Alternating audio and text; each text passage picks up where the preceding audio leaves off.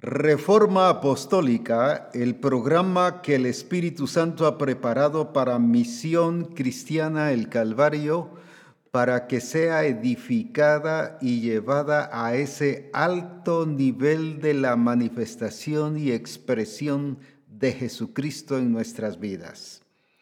Es por ello que desde esta plataforma apostólica y profética, para mí es una bendición transmitir la revelación de Jesucristo sobre qué es lo que nosotros tenemos y debemos hacer. Doy gracias a Dios por las diferentes aportaciones que han enviado y alabo a Dios por los discípulos al ver cómo se han abierto a la manifestación y expresión del Señor. Dios les bendiga en gran manera. Lo mismo las emisoras como Radio Manantial y la radio en Sutijá que están también transmitiendo estas revelaciones y alabo a Dios porque se están transmitiendo también, por ejemplo, en Sutijá en diferentes, eh, en quechí especialmente y no solo en, el, en español, sino es Dios obrando a nivel general para que todos conozcamos y oigamos la verdad de, Él en medio de nosotros. Se ha estado hablando sobre el edificar. Y no se puede edificar, como le dijo a Jeremías, si no derribamos, si no destruimos, si no quitamos. Pero no solo eso, sino antes de eso hay que plantar y luego edificar. El problema es cuando invertimos el orden de las cosas y pensamos que el orden de las cosas no altera en nada, cuando es así. Todo requiere un orden, todo requiere no solo orden en que ya completamos las cosas, pero a nuestra manera y cómo debe ser. Hay una lección que aprendí hace muchos años y es que las cosas tienen que ir de acuerdo a lo que debe ser. Recuerdo que una vez mi suegra estaba eh, eh, haciendo garbanzo y siguió un orden y dijo que así debería de ser. Pero cierta persona que trabaja con nosotros un día se le dijo que cocinara garbanzo y ella le echó azúcar primero y luego lo coció. Y va fuego y fuego y fuego y fuego y fuego y no se cocinaba todo duro. Y nos preguntábamos por qué, pero si usó los mismos elementos, solo que un orden diferente. Y entonces viene mi esposa y le dice, es que primero se cose y luego se le pone el azúcar. Si no se pone duro, ella usa una palabra aquí muy, muy eh, a nivel eh, de cierto lugar de aquí de Guatemala y decía es que se puso taliste, o sea, se puso duro, ya no recibe nada, ya no se cocina. ¿Y todo por qué? Por haber alterado el orden de las cosas. Nosotros queremos edificar y luego destruir. Primero hay que destruir y luego edificar. Por esas razones que resultamos siendo edificados con otro plano, con otro diseño, de otra manera, pero no a la manera de Dios. Pero tenemos que seguir el orden. Si el mundo lo usa así, ese es el mundo, pero nosotros, Dios ha establecido un orden para que así podamos edificar en el orden correcto. Cuando estamos hablando entonces de edificar, hablábamos de la importancia de quitar en medio de nosotros la mediocridad. No solo el espíritu de mediocridad, sino la actitud de mediocridad. Porque hay cosas que son espíritus, pero hay cosas que son actitudes. Algunas influenciadas por espíritus, pero otras porque ya es una práctica del mundo. Recuerden la diferencia cuando le habla el apóstol Pablo a la iglesia de Colosa y le dice que ellos en el capítulo 3 de Colosenses y versículo 3 les dice que ellos ya han muerto, ya han muerto en Cristo. El versículo 4 dice, cuando Cristo vuestra vida se manifieste. Ahora les habla de expresar, pero luego el versículo 5 les dice, haced morir lo terrenal ahí ya no es la, naturaleza, sino ahí ya son costumbres, tradiciones, cultura, hábitos que han quedado que deben de ser quitados y totalmente hacerlos morir. En otras palabras, no van a funcionar otra vez, porque lo que se muere, se muere. Si usted a alguien que se ha muerto trata de, de picarlo, trata de molestarlo, de moverlo, no dice ni hace nada, ¿por qué? Porque está muerto. Pero si actúa es porque no está muerto. Y entonces ahí es donde nosotros tenemos que hacer la diferencia. Hay una mediocridad que tiene que ver influenciada por un espíritu inmundo y también por la vieja naturaleza. Sin embargo, hemos nacido de nuevo. Pero como en nuestra cultura, en la cultura donde nos hemos movido, la cultura del mundo, es una cultura que nos enseña a vivir así. No, déjalo, si no lo puedes hacer hoy, hazlo mañana. No, no lo vas a poder hacer. Y nos enseñan a no alcanzar las cosas, empezarlas pero no terminar. Entonces, ¿cuántas cosas que nos están afectando que no las hemos quitado solo porque asumimos que ya nacimos de nuevo, pero no hemos hecho morir lo terrenal en medio de nosotros, que es cultura, religiosidad, tradiciones, hábitos, cosas que hemos aprendido de los demás, cosas que se mueven alrededor nuestro?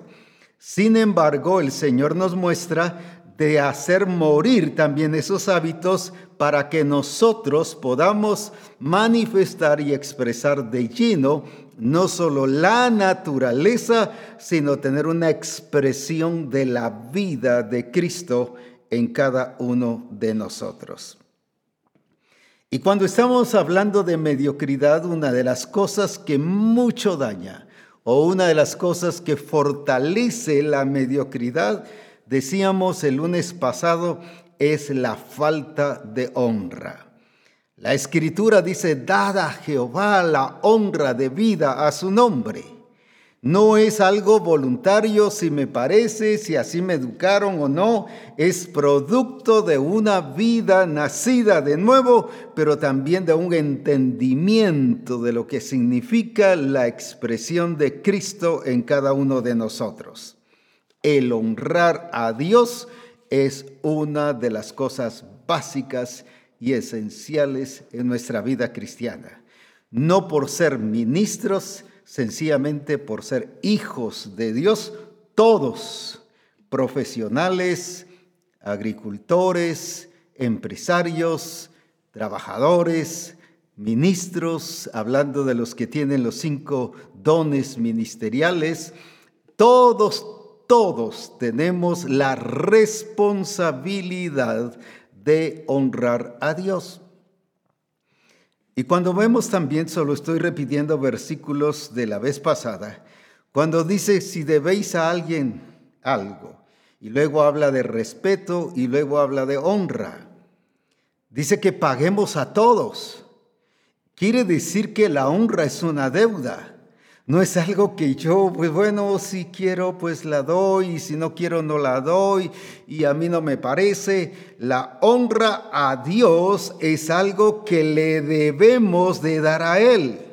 No solo debemos en sentido de responsabilidad, sino es nuestra deuda hacia Él también. Por eso habla, entra dentro de lo que debemos, no solo respeto, no solo deuda en relación de pagarle a cada uno lo que se le debe, sino habla de respeto, pero también dice y honra.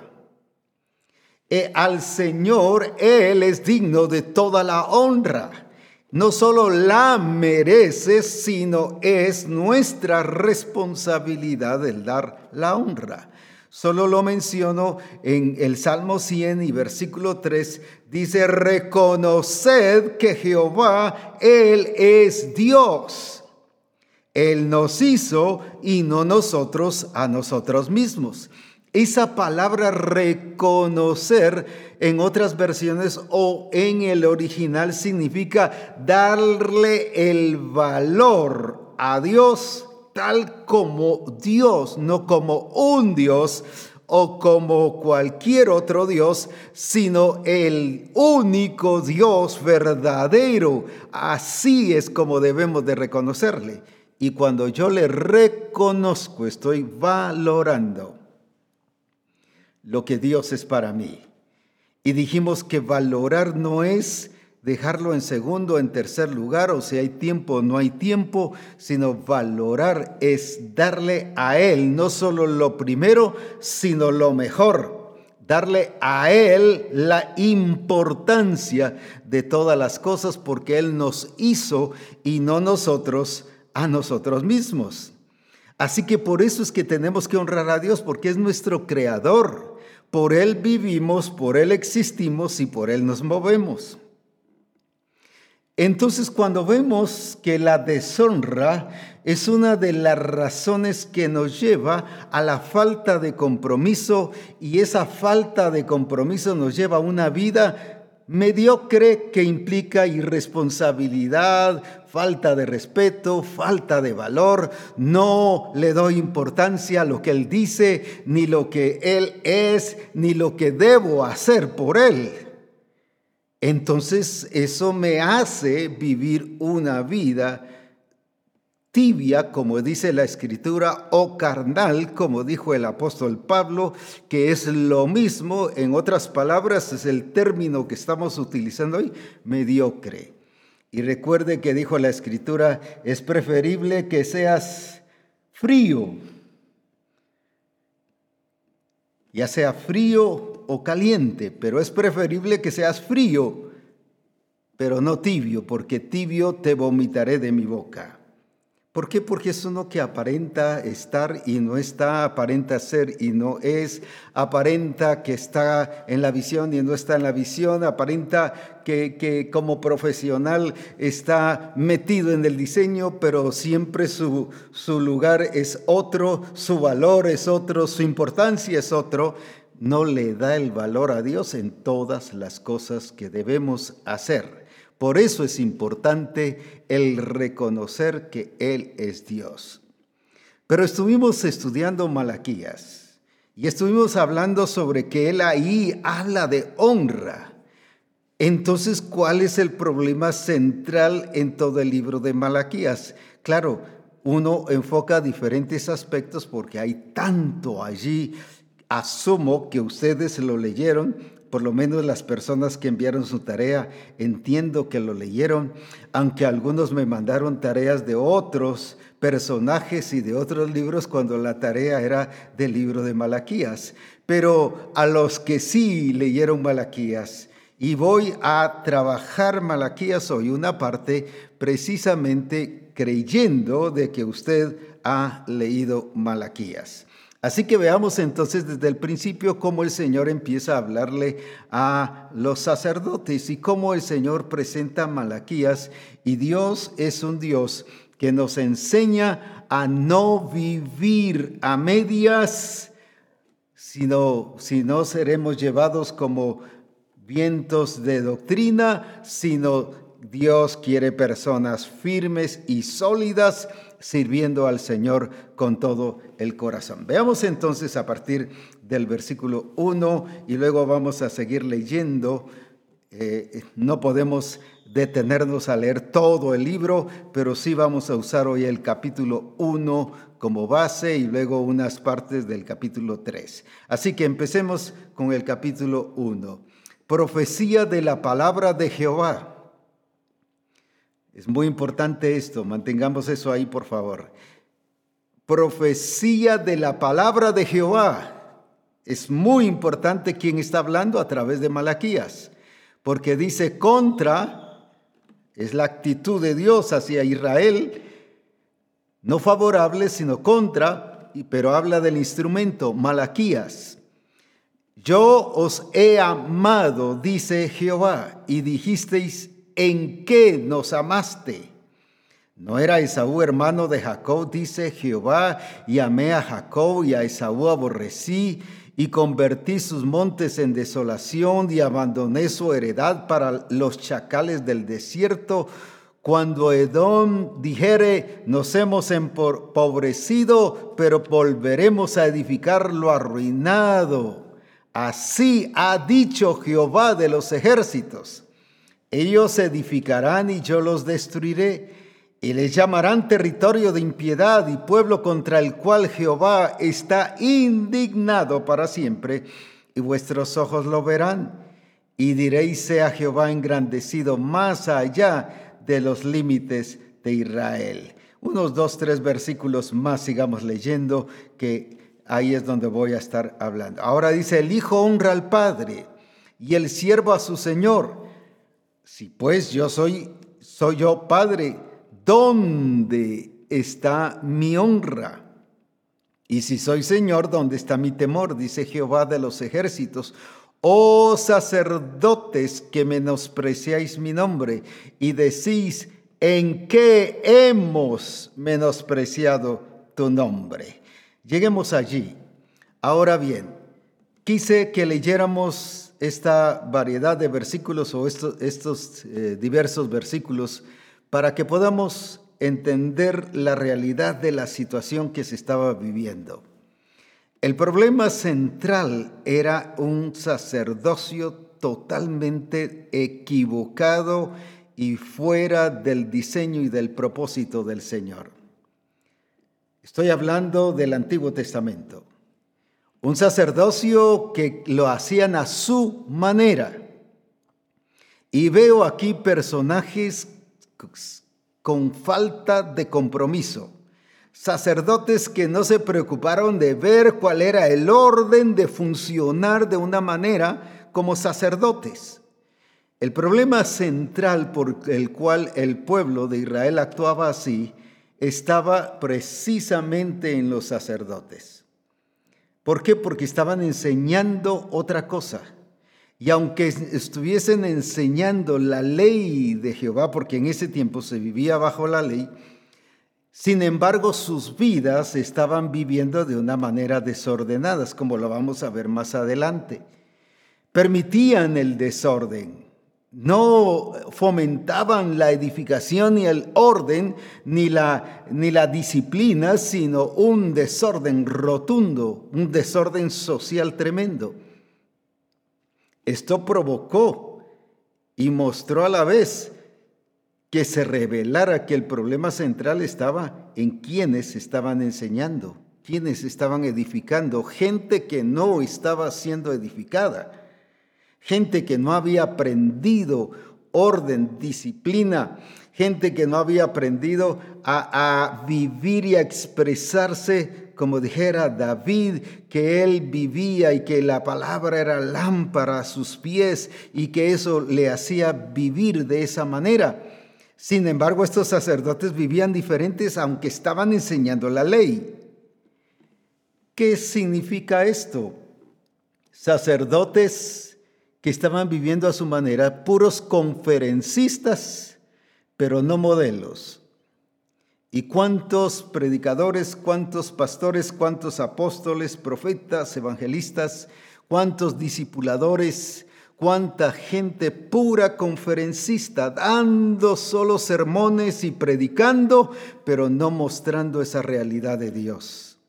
Y entonces, sin embargo, permisidos, permisibles, permitiendo circunstancias difíciles, confusión, desorden, que la gente hiciera lo que quisiera y no llevaron a vivir en la ley y en el orden del Señor. Solo pura conferencia, pero no les enseñaron a vivir en ese orden de Dios. ¿Y cuántos pastores hoy nos encontramos de esta manera? Dando conferencias, predicamos, enseñamos, pero fuera de lugar, fuera de esa vida, de esa realidad y de expresión de Cristo.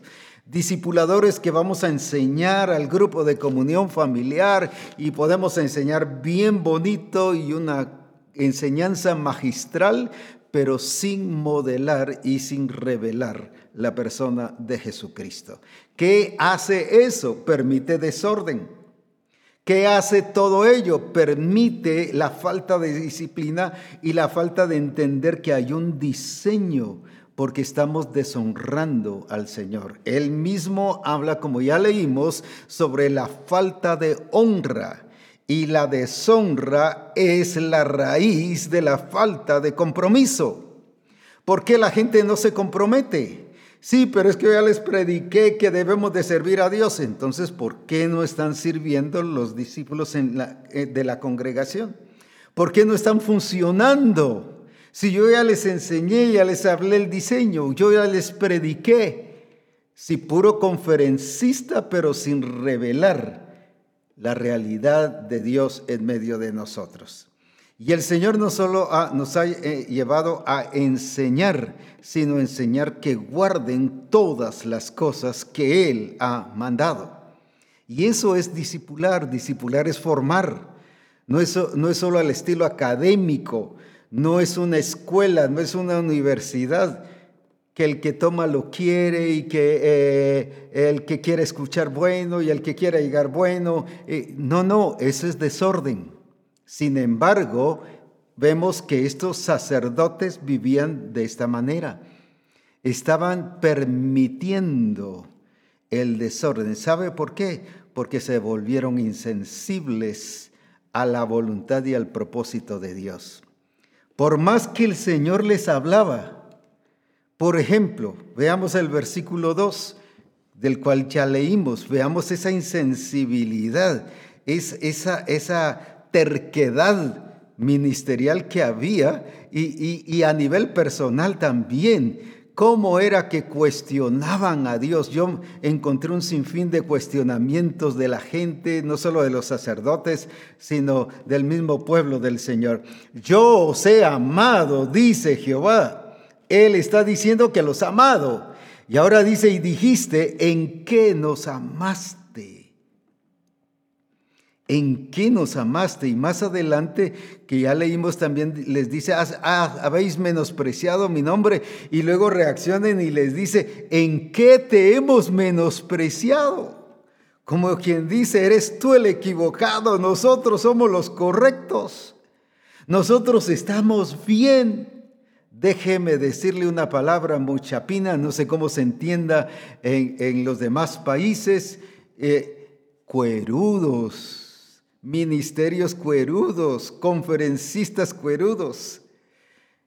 No les entraba ya, no recapacitaban, como dice Efesios, con entendimiento entenebrecido.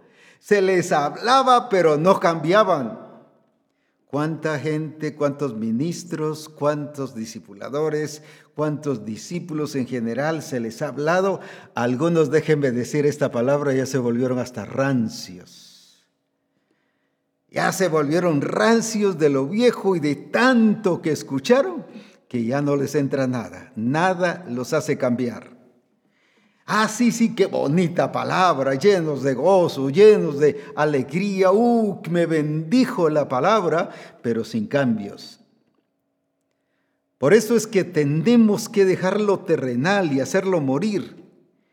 Y por eso es que tenemos que tener cambios, porque el Señor vemos aquí que había un sacerdocio, funciones ministeriales, pero que estaban totalmente desviadas de la realidad de la comunión y de la presencia de Dios. Prácticamente ellos habían dejado de ser primero a nivel personal lo que eran. Hemos estado hablando sobre la importancia de que los hombres nos comportemos como hombres y que las mujeres como mujeres. Yo veo aquí que ellos se doblegaban a cualquier cosa, al sistema del mundo. Les hacía falta firmeza.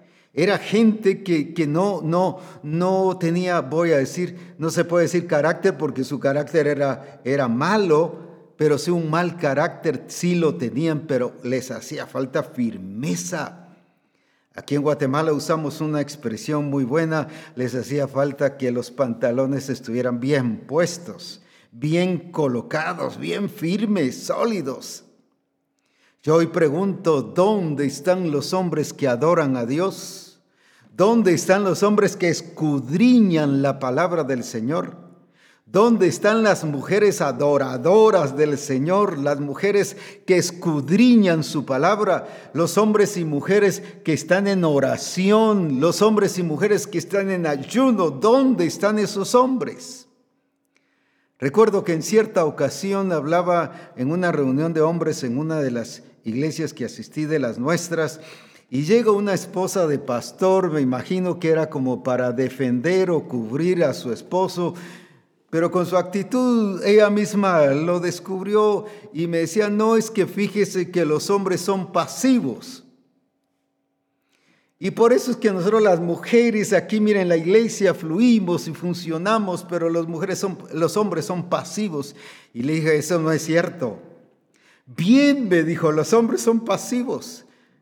Me estaba pasando lo que le pasó al, Señor aquí en Malaquías. ¿verdad?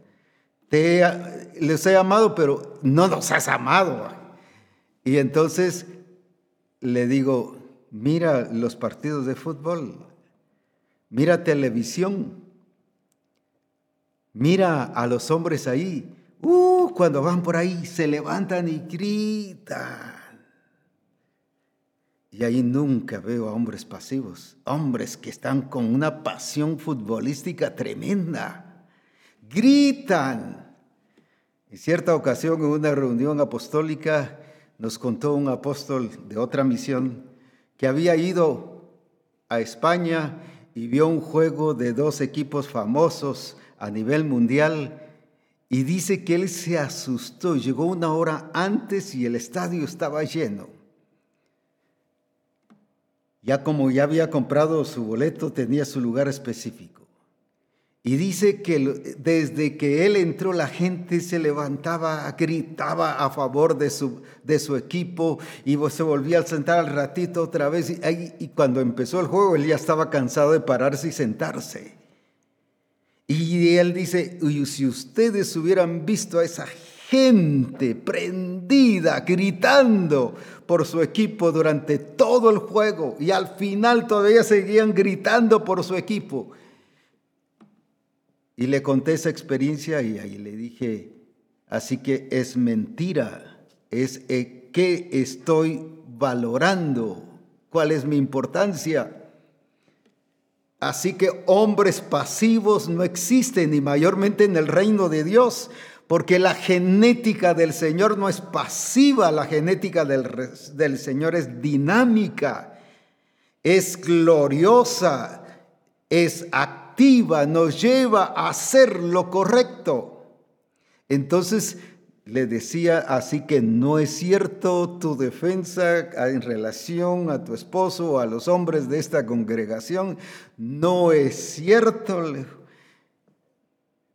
Así que tienen que ser los hombres activos tienen que ser los hombres que adoren a Dios, que busquen a Dios, que estén conectados con Dios, que escudriñen su palabra, que oren, que ayunen, que estén buscando al Señor. No solo estoy hablando de ministerios, de los dones ministeriales, sino estoy bajo el entendimiento de que todo hijo de Dios es un siervo de Dios. Dice que hemos sido ya lavados y perdonados y hechos siervos de Dios. Y también dice que somos ministros de un nuevo pacto. Así que cuando esté usando la palabra ministros, no solo estoy hablando de los cinco ministerios, sino estoy hablando de todo hijo de Dios que es un siervo del Señor. Hemos sido llamados a honrar a Dios y no a ser pasivos ni espectadores, sino a realizar la obra que el Señor nos ha encomendado. Ahora encontramos esta clase de personas entonces que se habían perdido, como decimos aquí en Guatemala, se habían perdido en el espacio. No estaban bien siguiendo un diseño, el modelo de Dios, no estaban siguiendo un mapa. Estaban haciendo lo que querían, lo que podían a su manera. pero también eran de esos sacerdotes que les hacía falta firmeza para corregir. No están bien las cosas. ¿Sabe por qué? Porque ellos mismos estaban desordenados. Y el problema es que cuando el que vive desordenado pierde autoridad de corrección, porque sabe que la gente lo está viendo desordenado o desordenada. Cuando es indisciplinado y que se hable de disciplina, yo recuerdo que una vez que fue un pastor, eh, eh, que fuimos varios ministros de la misión hacia Colombia una vez, y estuvimos enseñando sobre el crecimiento de los grupos de comunión familiar. Y el hermano que le di el tiempo a uno de los pastores que iba conmigo que enseñara, muy bonito y bien precioso hablando, y en eso se para uno de los pastores de allí y le dice, disculpe hermano, ¿cuántos grupos de comunión familiar tiene usted? Y él no hallaba en el momento que decir, tengo trece, dijo. Y le dice, ¿cómo nos está enseñando de multiplicación si yo tengo 33 grupos de comunión familiar y los demás pastores aquí tenemos más? Nos hace perder autoridad. Y en eso él me dijo, apóstol, le dejo el tiempo, ya no puedo seguir hablando. Y con mucha razón. Estamos hablando de cosas que no estamos viviendo. Y eso le, pasó a estos sacerdotes. Eran conferencistas y buenos para hablar, pero no eran modelos, no enseñaban, no estaban aportando nada, no estaban edificando nada. Estaban enseñando algo, pero no mostrando algo, la vida de Cristo en sus vidas. Ahora, por eso es muy importante ver lo que pasó aquí. El problema central estuvo en estos sacerdotes que estaban no solo enseñando mal otro diseño, sino en su irresponsabilidad. No eran personas que habían sido edificadas como sacerdotes, sino era solo gente que cumplía una función, un privilegio o un cargo, pero no lo estaban haciendo de acuerdo a lo que debían hacer. ¿Qué encontramos entonces que pasó aquí? No solo provocaron un pueblo de Israel desordenado, sino permitieron que cada uno viviera como quisiera. Y hubo desorden en todas las cosas. Yo le llamo un desorden social.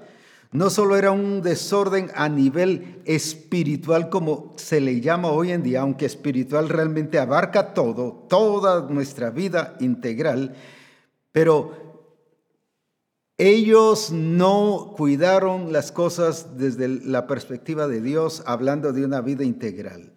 La sociedad estaba descompuesta y desordenada. Gente que venía y entregaba, dice, lo cojo, lo robado, venía y lo que prestaban nos le hace recordar eso lo que Cristo cuando llegó al templo y dice que tiró las mesas, el celo de tu casa me consume, le dijo. ¿Por qué tenía celo? Porque Dios es, eh, porque Cristo se honraba al Padre, pero esas ofrendas y sacrificios que eran dadas por la gente, porque no traía, no era algo que les había costado no era algo donde habían entregado su tiempo, su vida, sino era algo que compraban ahí en el templo. Cualquier cordero, cualquier oveja, cualquier cabrito, cualquier macho cabrío y, cualquier ganado o, o lo que depende de qué era lo que iba a entregar. No importaba cómo estuviera, lo compraban y Jesús se opone sobre eso y dice, el celo de tu casa me consume. ¿Y cuántas veces le presentamos ofrendas hacia el Señor? No solo estoy hablando sobre ofrenda financiera, sino en Romanos 1 dice que nos presentemos en sacrificio vivo, santo y agradable al Señor y a veces llevamos actitudes cojas, actitudes prestadas, actitudes eh, e incluso robadas que la hemos jalado de otro lado y, las tomamos y las, y las mezclamos, acciones de esa manera y venimos y se lo presentamos al Señor. Y Él dice, yo no me agrado de esas ofrendas, porque Él es justo y por eso dice que el pueblo lo había deshonrado. ¿Cuántas veces llegamos hacia el Señor? Imagínense que no solo llegamos con algo que le presentamos al Señor, sino a veces nosotros mismos llegamos en ese desorden. Recuerdo que en los congresos o a veces en, las mismas congregaciones se está adorando al Señor y el Señor moviéndose de una manera tremenda. Y viene, por ejemplo, una hermana y empieza a arreglarse el pelo y y hacerse su moñito, su chonguito por acá. Y todo el mundo en adoración y, ella totalmente distraída en ella misma. ¿Y cuántos ministros aún en los congresos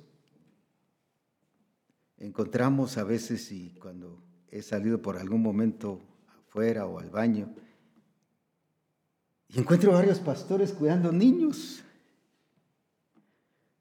si deberían de estar metidos. ¿Y cuántas veces en los templos o en las reuniones que hay, las mujeres metidas en el Señor y los hombres cuidando a los niños allá afuera o comiendo helado?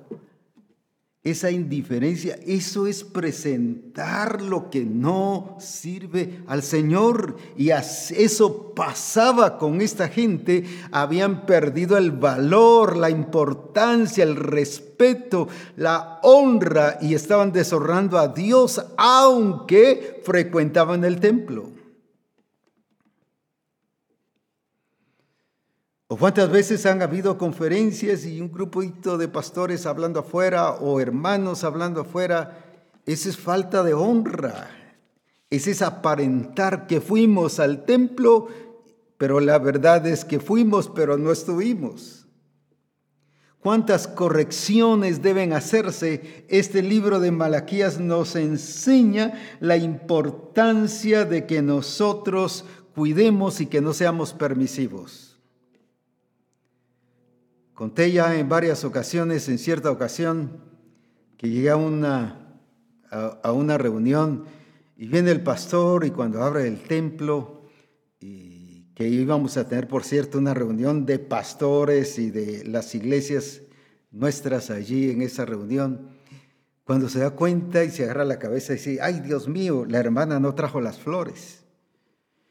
Y la llama y dice, hermana, Mire, ¿qué pasó con las flores? Ahorita que abrí el templo no hay flores. Y la hermana se le dice, ay, pastor, se me olvidó. Y viene él y le dice, no se preocupe, yo voy a nombrar a otra hermana que lo haga. Y le toco el hombro y le digo, espera un momentito, ¿cómo que no se preocupe? Ahí le estás enseñando a ser irresponsable. Si vas a mandar a otra que ella vaya y compre las flores y las traiga. Mejor mando a otra, me No, le dije, corrígela, si no, ella siempre va, se le va a olvidar las cosas. ¿Por qué se le olvidó? No poder tener un problema eh, que se le olvidan las cosas. Cuando algo se me olvida es porque no lo valoro, no estoy atento, no estoy meditando que eso tengo que hacer. Entonces, si ella no le dio esa importancia es porque no lo valoró. ¿Y cuántas veces somos permisivos? Ah, está borracho, sí va a cambiar, pero ya va a ir cambiando, pero, pero poco a poco va a ir cambiando. Incluso hasta decimos lo que el mundo dice, la borrachera es una enfermedad, cuando eso no dice la escritura, sino la borrachera es una obra de la carne, de una actitud mediocre, hablando a nivel de hijos de Dios, porque dice que los que se emborrachan, se adulteran, fornican y, sigue hablando, no entrarán en el reino de Dios. Pero somos muy permisivos. Y a veces dice, fíjese que aquí el hermano tal, uh, lleva como unos ocho meses de no diezmar, pero ahí va, pero dirige, viera cómo dirige la alabanza, bien bonita. Cómo lo usa el Señor y somos permisivos.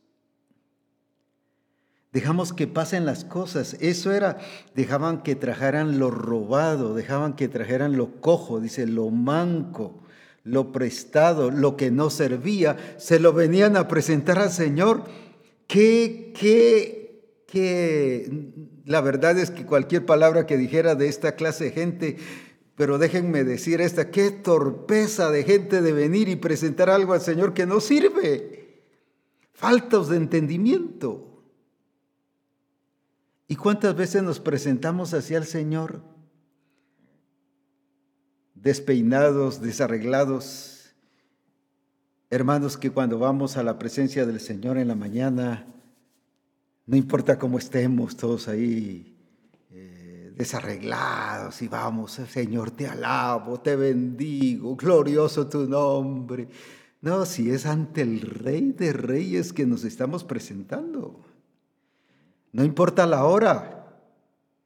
No es llegar así todos despeinados, como que algo nos hubiera asustado.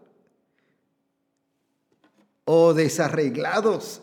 Vamos ante el Rey de Reyes. ¿Ustedes creen que Nehemías, como decía la semana pasada, iba todo desarreglado y como decimos aquí en Guatemala, no sé cómo se dice en, otras, en otros países, pero fachudo, o sea, todo desarreglado, todo eh, eh, sin cuidarse? ¿Creen que así se presentaba ante el rey? Ese era ante un rey terrenal.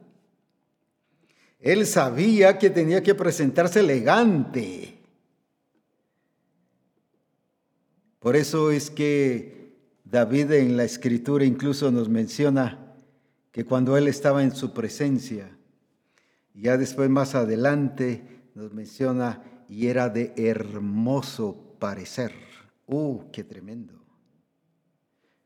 No era de hermoso parecer solo por asunto de, de sus padres y que les había dado esa belleza, sino era porque se cuidaba cuidaba su belleza. Sabía que ante el Rey de Reyes, ante el único Dios verdadero, había que presentarse de lo mejor. ¿Por qué? Porque no era ante un rey humano, no era ante un personaje, era ante el Dios verdadero. Y él cuidaba su belleza, no solo para presentarse ya allá en su casa, eh, él estaba todo desarreglado, no, él siempre se mantenía así. ¿Cuántas cosas el Señor nos enseña aquí que esta gente fue permisiva? Sacerdotes permisivos, ¿sabe por qué? Porque no tenían autoridad.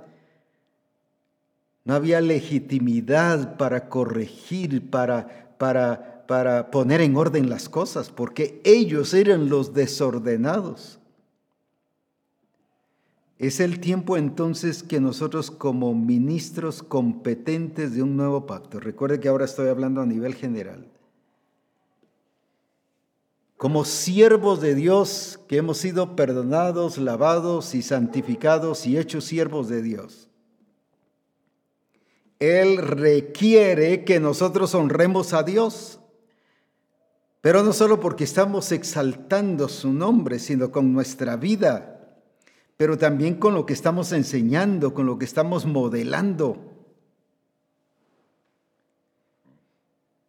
Ahora, mire las consecuencias de todo este desorden, de esta mediocridad que era producida por la falta de honra. Y la falta de honra nos produce falta de compromiso y la falta de compromiso no me importa lo que pase, que era la misma situación. Por eso era que Dios le dice, yo les he amado, y ya ni siquiera se habían dado cuenta que Dios les amaba. Ellos estaban menospreciando su nombre y ni se habían dado cuenta que estaban menospreciando su nombre. Ellos lo estaban deshonrando y ni siquiera se habían dado cuenta que lo estaban deshonrando. Según ellos, estaban bien. Sin embargo, el Señor que dice, como le dice a las siete iglesias, yo conozco tus obras en otras palabras, no se me pasa nada. Yo eh, conozco todo lo que eres, todo lo que haces y aún hasta lo profundo de tu corazón. Dios quiere que seamos una iglesia que aunque cuando estemos en su presencia, que es todo el tiempo, siempre nos presentemos cuidándonos y revelando con nuestra vida esa belleza de Cristo en nosotros. Imagínense que estuviera evangelizando a alguien y que le esté hablando que Dios cambia y que Dios transforma, pero todo fachudo, todo sucio, todo desordenado, con mal olor, descuidado. Y le estoy hablando de cambio, mira que Cristo cambia, mira que Cristo hace nuevas criaturas. ¿Qué diría el inconverso? ¿O qué dice el inconverso?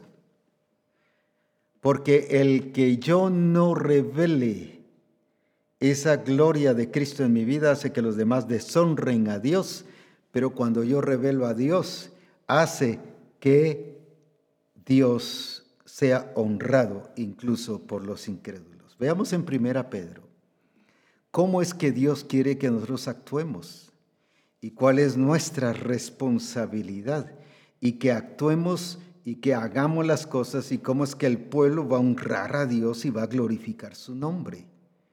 Ahora, por eso nuestra responsabilidad de hacer las cosas como el Señor quiere y eh, de acuerdo al, al plan y al propósito que Él quiere. Veamos entonces esto. Procuren llevar una vida ejemplar, primera de Pedro 2.12 en la NTV entre sus vecinos no creyentes.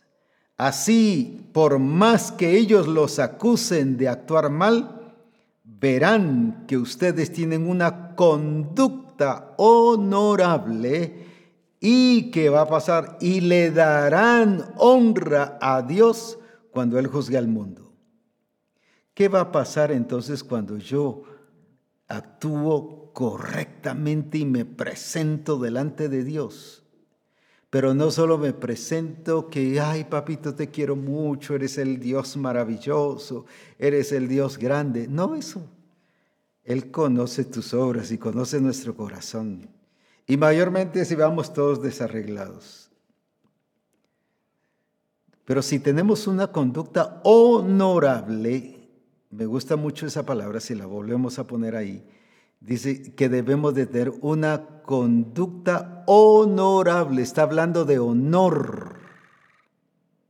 Honorable no solo es buena conducta, no solo es agradable, sino es respetuosa, una conducta que valore no solo lo que estamos haciendo, sino que valore que somos en Cristo pero que valore al único Dios verdadero como el Dios, el Rey de Reyes y el Señor de Señores. Entonces una conducta honorable tiene que, tiene que ver con honor. Es una persona que con lo que hace, con lo que dice, con lo que expresa, revela el honor que le está dando al Padre. ¿Y qué van a hacer los demás? Ahí dice que los demás van a dar, ¿qué cosa? Gloria a Dios. ¿Por qué entonces los amigos y la gente que no conoce al Señor no ha dado gloria a Dios por tu vida, por mi vida, por la vida de mi familia? No dando gloria a Dios porque ellos están, sino dando gloria por ese ejemplo, por ese testimonio, porque ¿Por qué no están dando gloria a Dios por ese profesional que está dando testimonio honorable de la grandeza de Dios, de ese empresario, de ese ministro del país o de ese presidente o del alcalde? ¿Por qué los demás no están dando gloria a Dios, no le están honrando a Dios? Miren, nuestro testimonio sirve para que podamos hacer que los demás glorifiquen a Dios o se burlen de Dios por causa nuestra. Pero veamos esta otra versión que es muy importante, nos ayuda a entenderlo mucho más y, a experimentar más la responsabilidad de vivir acorde al propósito del Señor. Veamos entonces aquí en la AMP, siempre este mismo versículo. Mantén tu comportamiento excelente entre los gentiles y hace la diferencia a los no salvos. Condúcete otra vez honorablemente, con gracia e integridad, para que por cualquier razón te calumnien como malhechores, pero observando tus buenas obras puedan en cambio llegar a glorificar a Dios en el día de visitación, cuando Él los mira con misericordia. Entonces, ¿qué va a ser nuestra deshonra a Dios? Va a ser que los demás se burlen, critiquen, no solo de nosotros, sino del Evangelio y especialmente del Señor. ¿Para qué quiero yo ese Dios si no te ha cambiado a ti? Mucho menos. No lo necesito entonces. Si mira tu familia, están en pleitos, en disputas, mira tu situación financiera, está en una situación de, que, de, que está quebrada y que abrís algo y lo empezás y todo se cierra, ¿cómo voy a creer en ese Dios que tenés? Recuerdo que una vez, cuando estaba pastoreando en la democracia, hace muchos años, había, vino una una mamá con su hijo, ya un joven. Y con el propósito de que le hablara al joven, porque según ella el joven muy rebelde, y si sus manifestaciones eran así, y que ya le habían hablado y que hacían esto y que hacían el otro, y cuánto para qué. Y dice, yo se lo traigo para acá. Le digo, en primer lugar, aquí no es un centro de corrección. Aquí es un centro, aquí es el lugar de la manifestación de Dios, así que no lo trajiste a un lugar de correccional de jóvenes, lo trajiste a la casa del Señor. Y empiezo a escucharla a ella y me cuenta todo lo que él hacía, su rebelión, y cómo les contestaba, necio en muchas cosas, pero muy buen trabajador. Y eso le digo, ahora voy contigo, dime qué pasa.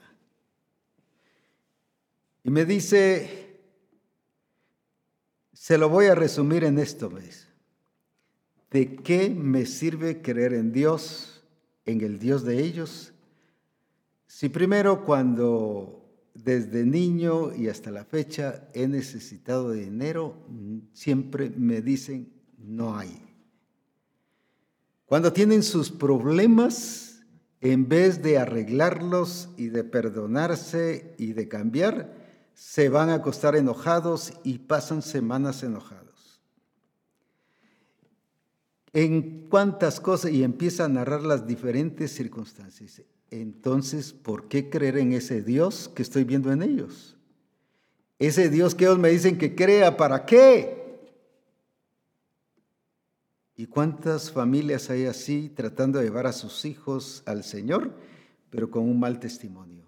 Presentándoles un Dios diferente, igual que estos sacerdotes que le presentaban un Dios diferente, un Dios que no es el verdadero Dios, se lo presentaban al pueblo. Y me dice, ¿cómo quiere que yo crea en Dios si e, ese Dios no sirve? Así me dijo delante de ellos. Yo le dije, pues la verdad al quien tengo que corregir no es a él, sino es a ustedes.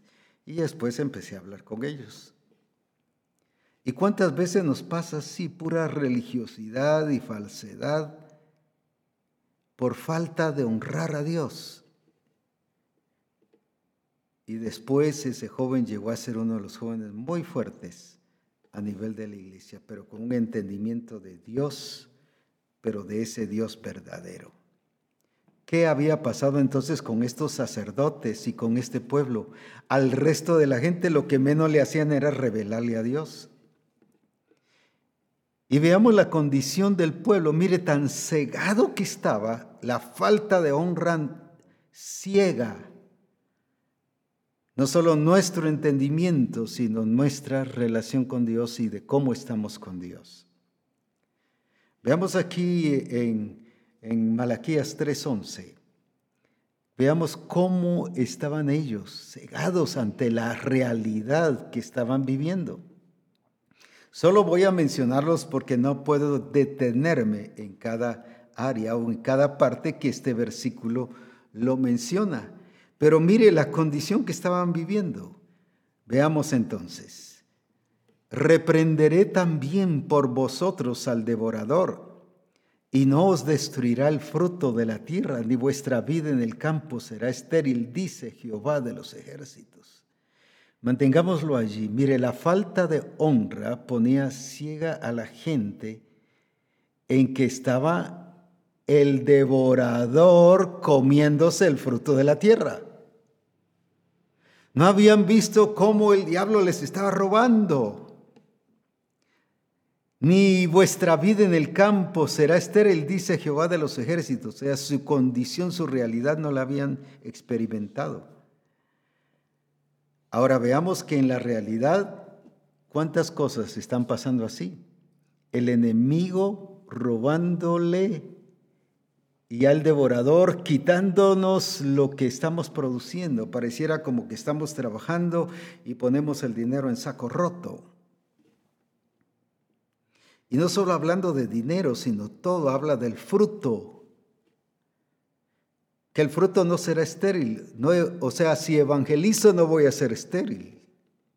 Pero esa era la forma en que estaban viviendo. El devorador ya había atacado. ¿Y sabe qué era lo que había pasado? La falta de honra les quitó autoridad para sacar al devorador. ¿Por qué no pudieron ellos sacar al devorador? Y lo que hacemos nosotros, Señor, echa fuera al diablo que me está atacando, Señor, echa fuera la enfermedad, echa fuera, Señor, todo, ese, todo eso que hace que yo no produzca y estoy ganando y no tengo nada. Y, y decimos que Él lo haga. ¿Qué había pasado a que ellos no tenían autoridad? O sea, sí la tenían, pero la habían perdido y no tenían legitimidad para usarla. ¿Por qué? Por su mal testimonio y su deshonra a Dios. La deshonra te quita autoridad. Y por eso que aunque reprendes y echas fuera al devorador, el devorador sigue. Y te hace estéril. Todo lo que haces no prospera, no da fruto. Quizás como aquella higuera, sí, produces buen árbol, tamaño, hojas, una belleza de árbol, pero sin fruto. Tu familia no sale de ese, de ese, de ese estancamiento, no solo de relación familiar, sino, sino de crisis financiera y de su relación con Dios y de un avanzar. Porque aquí hay un problema social, es un problema total. No solo era religioso, era social, era cultural. Los padres contra los hijos y los hijos contra los padres. Por eso habla de que enviará a Elías para restaurar la relación de los padres con los hijos y de los hijos con los padres. Quiere decir que había un conflicto familiar. No solo era un conflicto religioso, era un conflicto familiar, era un conflicto social. Toda la todo el pueblo vivía en un problema, en una limitación y en una escasez bárbara, en un estancamiento de desarrollo. Porque hay pueblos que no desarrollan, porque hay falta de cristianos que revelen la gloria de Dios. Cuando el Señor y Abraham fueron a Sodoma y Gomorra, Abraham les acompañó. Y viene Abraham y les pregunta, Señor, ¿y destruirás esta tierra si hubieran justos? Si hubieran 50 justos. No, no la destruiría. Pero siguieron. Entonces Abraham vio que, que el Señor estaba determinado a destruirla. Y de ahí le dice, si hubieran 40 justos, ¿destruirías la tierra? No le dijo. Pero siguió. Señor, si hubieran 30, y así se fue. Y luego le dice, si hubieran 10, ¿destruirías la tierra? No le dice. ¿Y por qué destruyó Sodoma y Gomorra? Porque no habían justos. Había desorden social, religioso, cultural y todo lo que usted pudiese mencionar. ¿Por qué entonces hoy el mundo está ganando terreno y avanzando? ¿Por qué es que no hemos considerado ese avanzar del enemigo y vemos solo como espectadores cómo el mundo está avanzando? Por la falta de gente que aprende, que aprenda a honrar a Dios y que de gente que en cada lugar haya gente que honre a Dios. Y por eso es que el Señor nos está llevando a honrarle. Porque entonces no solo vamos a edificar el cuerpo de Cristo, sino vamos a ir a disipular a las naciones y las naciones enteras adorarán y proclamarán el nombre del Señor. Se cumplirá lo de Apocalipsis que dice, y Apocalipsis no es una promesa. Apocalipsis está revelando algo que ya delante del Señor, ya para Él en su plan y propósito ha pasado. Millones de millones adorando a Dios y de toda lengua, de toda tribu y, de toda nación y de todo pueblo, dice, adorarán el nombre del Señor. Pero es con gente no que sea evangelista sin honrar a Dios, sino que sea vaya con una actitud y vida evangelística de revelar al Cristo glorioso, porque le va honrando. Y como ya leímos en Primera Pedro, que dice que entonces ellos, los impíos, los que no conocen al Señor, glorificarán, honrarán a Dios, reconocerán que Él es Dios y Señor en medio nuestro. Entonces, qué importante es que nosotros vayamos avanzando y adelantando y creciendo y desarrollando, pero ¿cómo? La honra, la deshonra nos debilita y nos limita y no nos permite tener la autoridad espiritual. Podemos hacer proclamas y podemos decir y hacer y querer deshacer, pero no se destruye nada. Qué importante es cuando leo o veo otra vez y voy hacia la mujer del vaso de alabastro. Qué importante es ver lo que pasó. ¿Sabe por qué ella ungió a Jesús en los pies y no en la cabeza. Uno, porque ella entendió y valoró que Cristo desde ya lo miraba como lo que él es, cabeza. Pero segundo, ¿por qué le ungió los pies? Porque él sabía que Jesús tenía autoridad territorial ¿Y qué era lo que iba a hacer si se iba a morir? Precisamente en la cruz iba a conquistar y a poseer todo lo que concierne a la obra de redención y aplicarla y que la viviéramos ahora para la gloria de su nombre. ¿No fue eso lo que el Señor le dijo a Josué? Todo te lo he dado, pero tienes que pisar la planta de vuestro pie. Todo lo que pisare la planta de vuestro pie será vuestro. En otras palabras, necesitas y requieres autoridad territorial. Puedes tener autoridad para hacer tantas cosas, pero te falta autoridad territorial. Y eso es lo que hizo esta mujer, la ungió, no para que Jesús la tuviera y la tenía, sino para realzar y cuando nosotros honramos a Dios, estamos realzando esa autoridad territorial del Espíritu Santo en las naciones. ¿Por qué no hemos podido poseer la nación? ¿Por qué no hemos podido poseer nuestra aldea, nuestro pueblo, nuestro barrio, nuestra colonia? ¿Por qué no hemos podido abarcar nuestro país? Porque nos falta honrar a Dios. Porque el honrar, cuando ella honró a Dios, estaba reconociendo esa autoridad territorial. Y entonces logró abarcar y llegó. Qué importante es entonces que nosotros, como ministros del Dios vivo y del nuevo pacto, aprendamos a enseñar correctamente lo que debe ser. Volviendo al caso de Malaquías, sacerdotes que no conocían el diseño, enseñando las cosas de Dios otras cosas. Por eso es que en el libro de Ezequiel, en el capítulo 43 y versículo 11, en la TLA, viene el Señor y le dice a Ezequiel esta verdad. ¿Y sabe por qué se lo dice? No por ser profeta. Lo vamos a ver. Anda y di a los israelitas cómo debe ser, cómo debe ser, lo repito, cómo debe ser el templo y sus salidas y entradas. Muéstrales la forma exacta, pero escuche esto otra vez.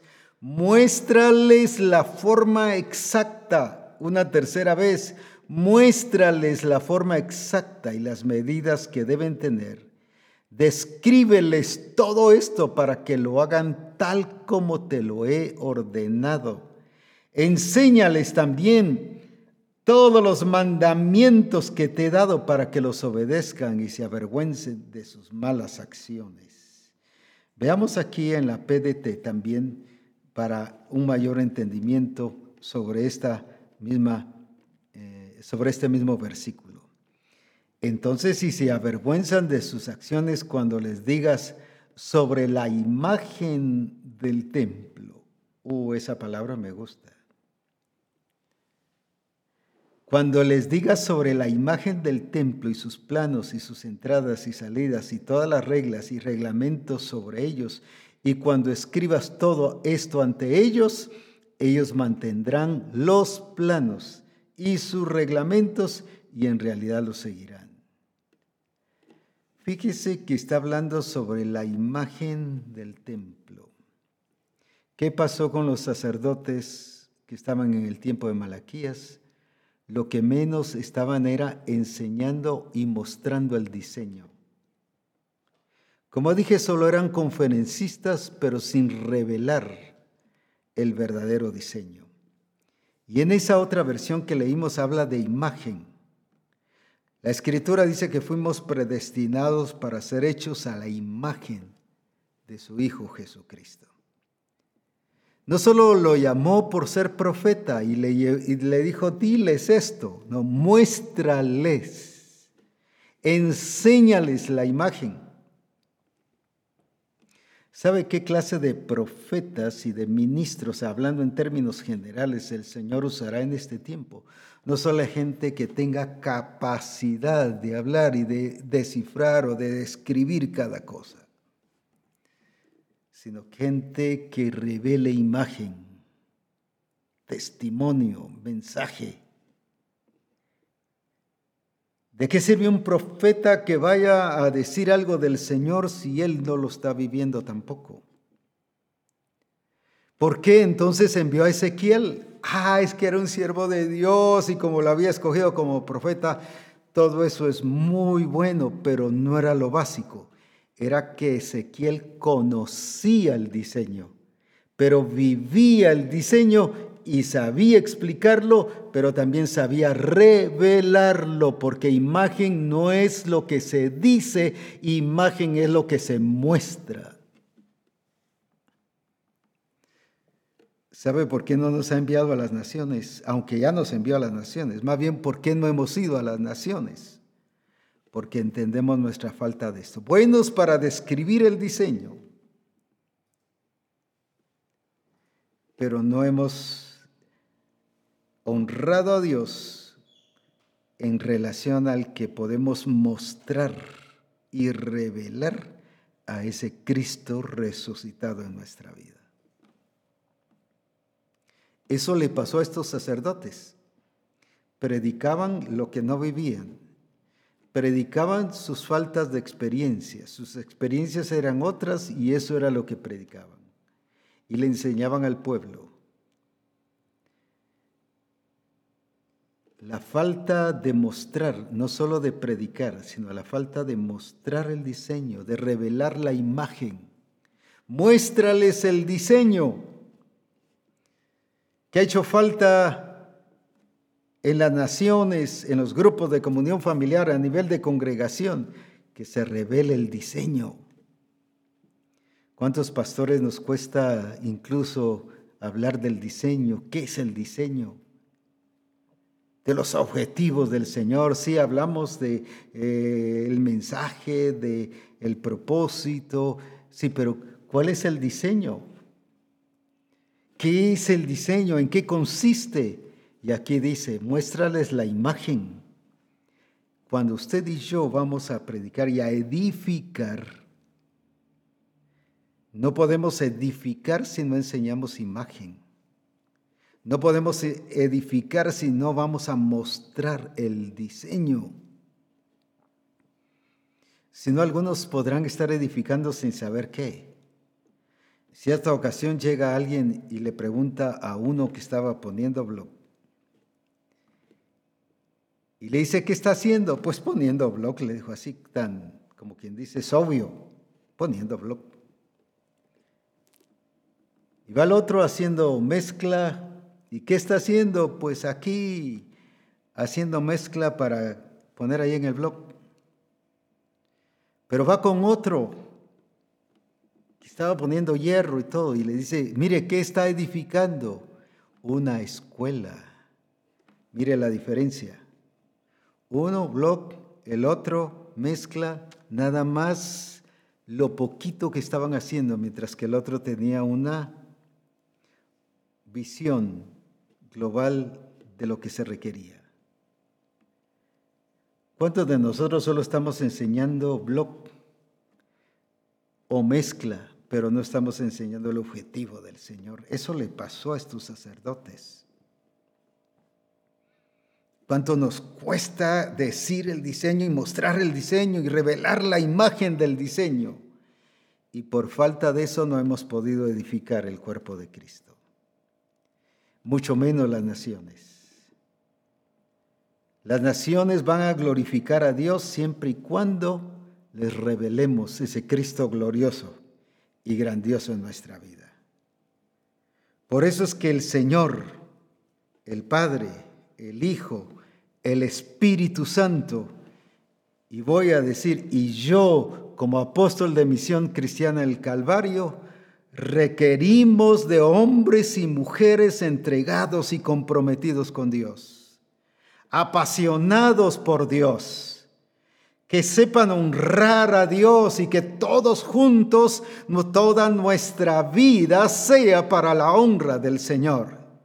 Que hombres y mujeres nos levantemos y revelemos no solo conferencias y discursos, no solo entusiasmo, no solo emoción, no, que revelemos esa pasión por el valor de Cristo en nuestras vidas.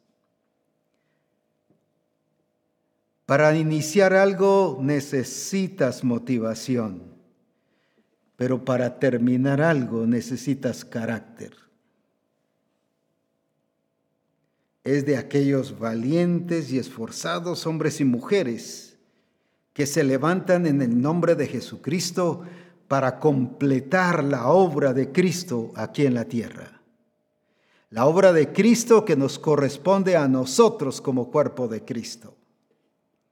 No es con motivaciones ni con porras, es con la gloria de Cristo en nuestra vida y reconociendo el valor, como dijo Nehemías, la obra que yo hago es buena. La obra que yo hago es buena. Recuerdo una vez que saludé a un pastor y le digo, ¿qué tal pastor? ¿Cómo está aquí luchando, luchando? Y este, y aquí hasta, ya está terminado en su ministerio en este lugar. Como quien dice, pasándola, ahí vamos, poco a poco. ¿Y cuántas veces así, cuántos estamos luchando en el trabajo, luchando como profesionales? luchando en el matrimonio, luchando en la empresa. No es tiempo que nos levantemos y revelemos a ese Cristo glorioso, pero a través de la honra. ¿Qué es lo que nos va a llevar a revelar imagen? La honra. Reconoced que Jehová es Dios, que Él nos hizo y no nosotros a nosotros mismos. Entonces sí, y solo así Habrán hombres y mujeres de oración, hombres y mujeres conectados con Dios, hombres y mujeres guiados por el Espíritu Santo, hombres y mujeres transformados por la obra del Espíritu, revelando esa imagen gloriosa de Jesucristo. No solo tenemos que honrar al Señor, sino honrar su diseño, honrar su propósito, su plan. Tenemos que honrar su diseño, no hay otro más, no podemos agregarle ni quitarle. Es único. Y por lo tanto tenemos que enseñarlo, pero no como conferencia, nada más, sino con nuestro testimonio. Imagen.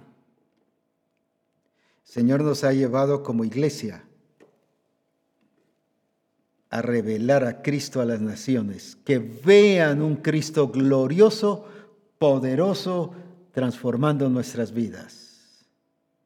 Y que si estamos diciendo Cristo puede cambiar nuestras vidas es porque estamos revelando ese cambio de vida. Es necesario que no vayamos a evangelizar con lo cojo, con lo prestado, con lo que no sirve. Quitémoslo.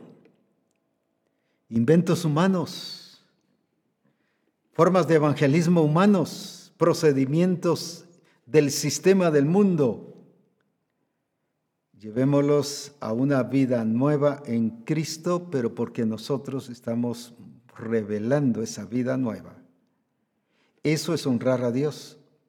Cuando yo voy a evangelizar sin revelar esa vida nueva, estoy deshonrando a Dios Dicen, diciendo que ese Dios que estoy diciendo no me ha podido cambiar, cambiarme a mí. Por eso esto nos lleva a ser responsables. ¿Y cuántos se relacionaron con el Señor y vieron que muchas de las cosas que estaban aquí eran parte que hemos estado viviendo. Yo los he amado. Y la pregunta era, ¿en qué nos has amado? Y el Señor dice, yo los he bendecido. Ah, pero mire cómo estoy yo, si todo no salgo, es peor en medio de esta pandemia, en medio de esta crisis. Mire, no he prosperado por la situación. Estamos haciendo a un Dios mentiroso. Él no es mentiroso, nosotros lo estamos haciendo. Y esa es deshonra. Revelemos al Cristo tal como Él es, poderoso, glorioso, majestuoso, grandioso y todo lo que usted pudiese mencionar. Incluso cada una de estas palabras se queda corta, porque a eso hemos sido llamados. Pero eso solo lo produce la honra la honra que nos da la autoridad real de expresar y de decir lo que Cristo es en nuestra vida. Adelante, mis hermanos, hay mucho todavía que ver ahí y siga leyendo Malaquías. Ahora los dejo para que el Espíritu Santo hable a nivel personal. concluyo con esto. Varios me escribieron y me dice, cada vez que leí eh, Malaquías, terminaba llorando. No por ellos, sino llorando por mí, porque me miraba ahí, dice, todo lo que me hacía falta. Y le pedí perdón al Señor. Y desde allí decidí ser una persona que honrara a Dios. Yo dije, gloria a Dios, porque no solo enviaron un trabajo, enviaron su testimonio personal, su experiencia con el Señor. Y como dije, sí se requiere que los hombres y mujeres de Misión Cristiana del Calvario estemos conectados con Dios y guiados por el Espíritu Santo en todas las cosas e iremos con la autoridad de Dios a conquistar las naciones para Cristo. Que Dios les bendiga y sigamos preparados para nuestro Congreso, que tremendo y será muy precioso. Pero todo esto nos está sirviendo de plataforma para todo ese Congreso. Así que Dios les bendiga y gocémonos grandemente en el Señor.